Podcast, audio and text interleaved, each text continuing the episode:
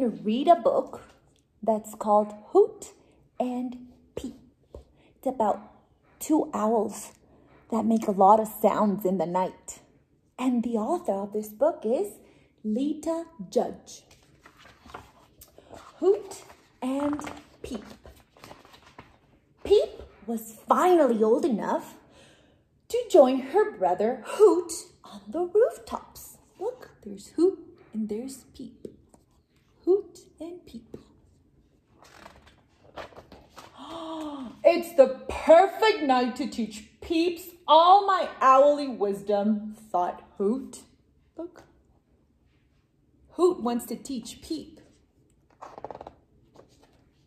Peep thought it was the perfect night to sing about the magic of the moonbeams. Shriek!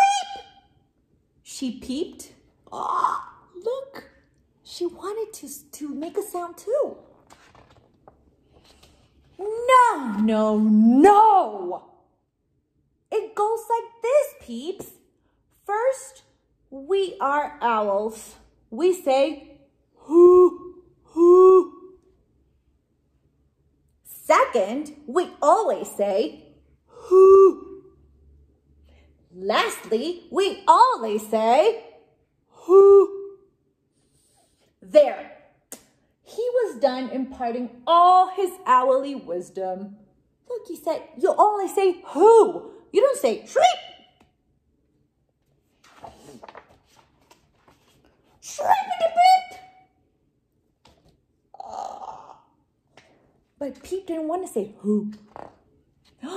Listen to me, peeps. I'm older. I know more. We owls simply say, who.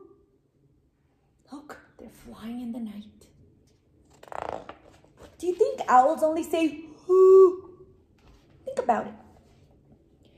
Shrippity beep, cuckoo, ding dong, bong. That's what Peep said.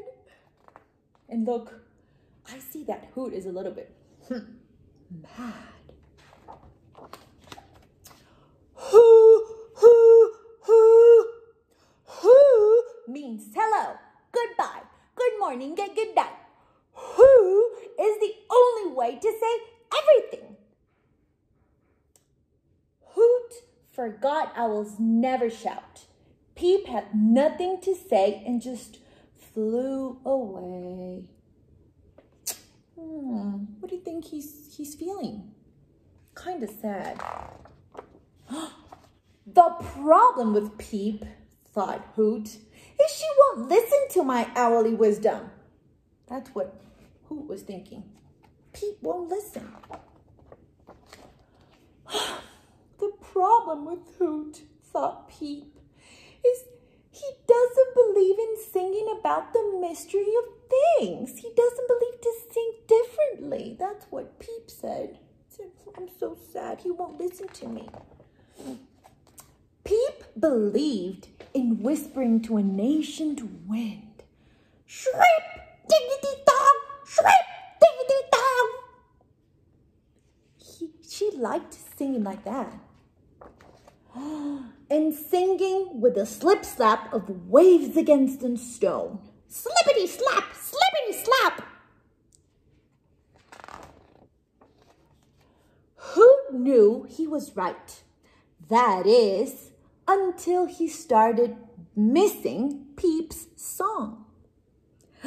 Without Peep to listen, there didn't seem to be a point in saying who anymore.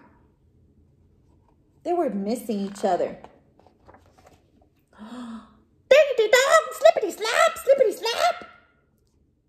So Hoot started listening long, far and far away, the sounds that Peep did. Then Hoot heard Peep's voice, sweet voice drifting on the wind. The sound was like magic. Shrippity ding, shrippity dong. Hoot realized he had made a big mistake. Little sisters have their own owly wisdom. Oh, look, who is really, really, really happy because he heard, yes, Peep's sounds.